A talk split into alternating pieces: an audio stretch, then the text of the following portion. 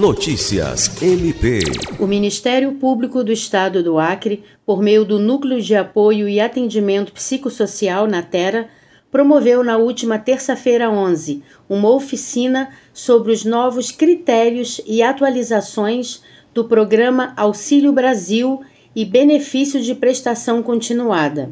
A oficina contou com a participação de profissionais da Prefeitura de Rio Branco e do Governo do Estado, que atuam com o cadastro único.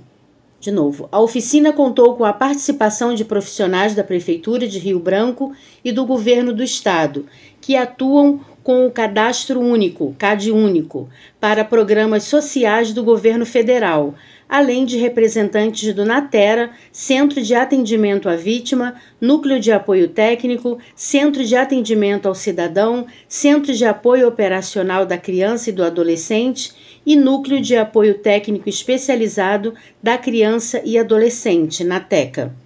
O CAD Único é um instrumento do governo para a inclusão de famílias de baixa renda em programas federais como o benefício de prestação continuada, além de dar direito ao auxílio emergencial e ao Auxílio Brasil, entre outros benefícios.